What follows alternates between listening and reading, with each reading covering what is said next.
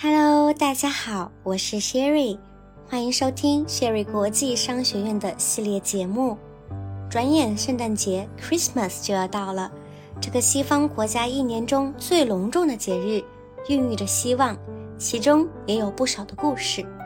那么今天 Sherry 也要为大家讲述这样一个圣诞节咖啡豆和星巴克创始人的故事。对于黝黑如夜空的咖啡色，它的甜蜜就是银河中永远璀璨的星。霍华德·舒尔茨先生对着自己所喜爱的咖啡豆如此形容：可能对于大多数中国的中年男性来说，味道咸苦的咖啡着实不如一壶浓郁的红茶来的实在。但是，对于新生一代来说，星巴克已经成为假日聚会、休闲办公的。必去场所之一，可谓家喻户晓。星巴克诞生于美国西雅图，靠卖咖啡豆起家。自1971年正式成立以来，从来不打商业广告，在20年内一跃成为巨型的连锁咖啡集团，可谓发展迅猛极致。其实，对于退休了的星巴克当家人霍华德·舒尔茨先生来说，咖啡。是他一生的成就，也是他人生中一个无法忘记的悲痛故事。霍华德·舒尔茨于1952年7月19日出生于美国纽约的一个贫困家庭，父亲是一位普通的卡车司机。1961年的冬天，舒尔茨的父亲在一次工作中发生了意外，无情的卡车车轮使他失去了左腿。对于一个卡车司机来说，那就意味着丢失生活下去的资本，他无法再开车了，家庭的经济来源就此断裂。此时，舒尔茨的母亲正怀孕七个月，如此一来，舒尔茨一家的生活更加难以维持，每日只能靠着政府补贴金和母亲打零工赚的钱勉强度日。每天饭桌上只有少得可怜的面包和苦涩的难以下咽的咖啡。一家人住在纽约布鲁克林区的一套廉租房里。舒尔茨的父亲也因为这场事故从此一蹶不振，每日借酒消愁，变成了一个酒鬼。舒尔茨成了他的出气筒，经常遭受父亲的打骂。在舒尔茨十二岁的那个圣诞节，他因为父亲每日醉酒发脾气，就带着弟弟妹妹躲到街上去玩。临近傍晚吃饭的时候。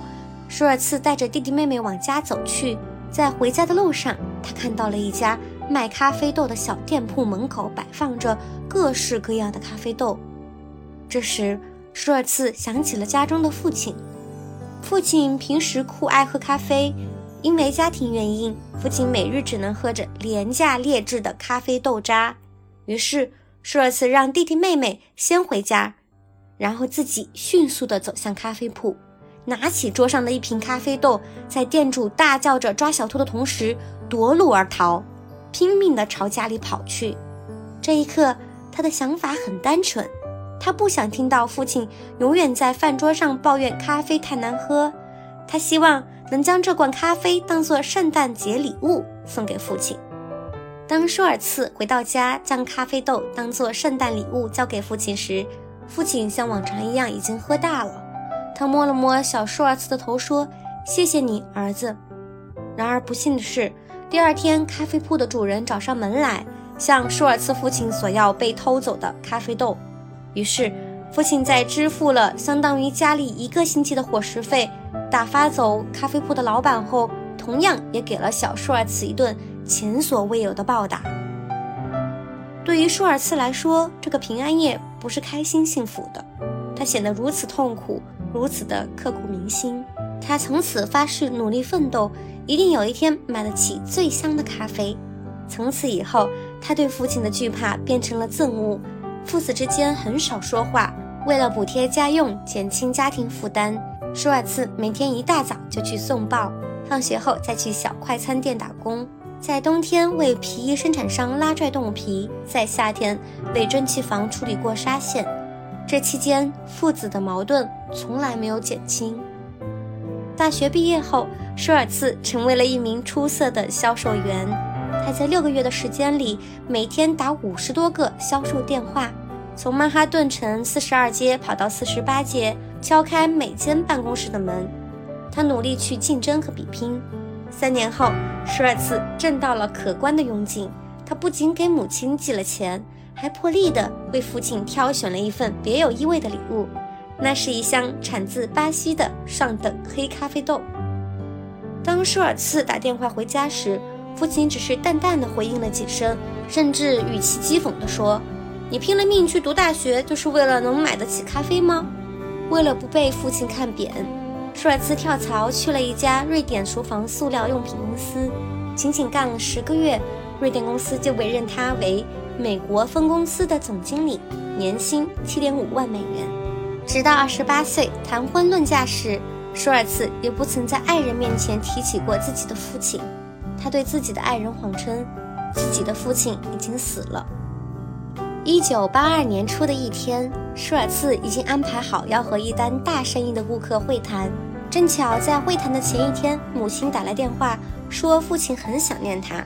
希望他能回家看看，舒尔茨毫不犹豫地拒绝了。加上正好有一个大客户需要他去谈判，他觉得这样的拒绝是理所应当的。两天后，在外地奔波的舒尔茨得到了父亲因脑溢血去世的消息。或许是死前的一种莫名的预感和牵挂，父亲去世前一天突然对母亲说很想见自己的儿子舒尔茨。然而，这最后的心愿没有实现。舒尔茨狼狈地回到了家，在帮母亲整理父亲的遗物时，发现了父亲藏的一个锈迹斑斑的咖啡桶。舒尔茨一眼就认了出来，那正是他十二岁时为父亲偷来的圣诞礼物。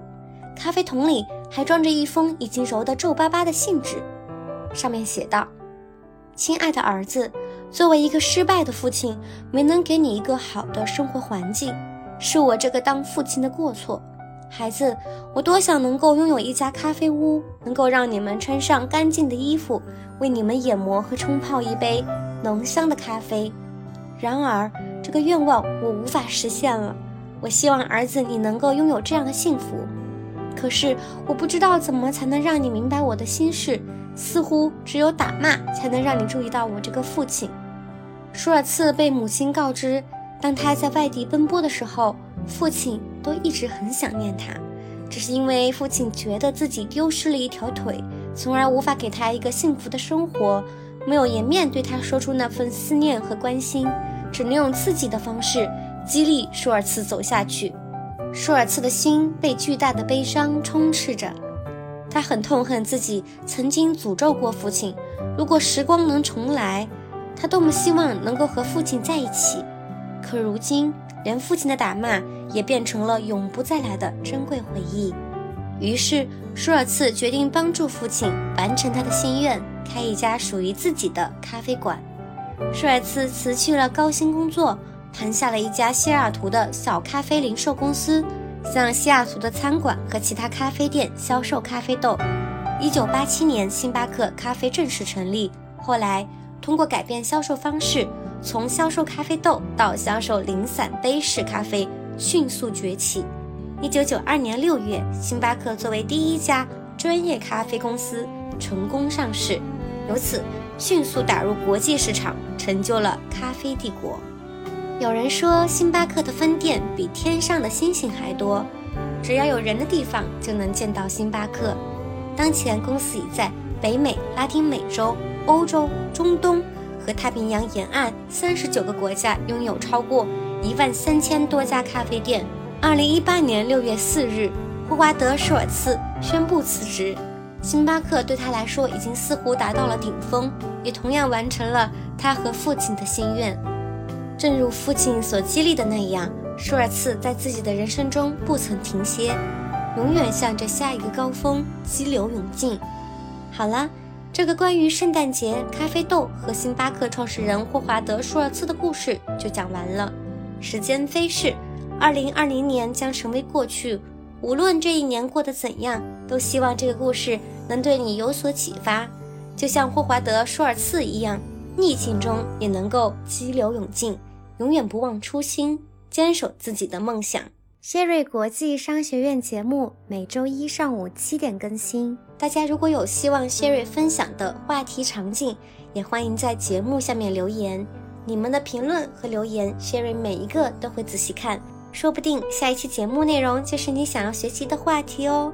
也欢迎大家关注 Sherry 国际商学院的同名微信公众号，里面有更多即时丰富的内容。若想联系 Sherry，欢迎添加 Sherry 的个人微信号码，在评论区和文稿都能找到。感谢大家收听，我们下个周一见，拜拜。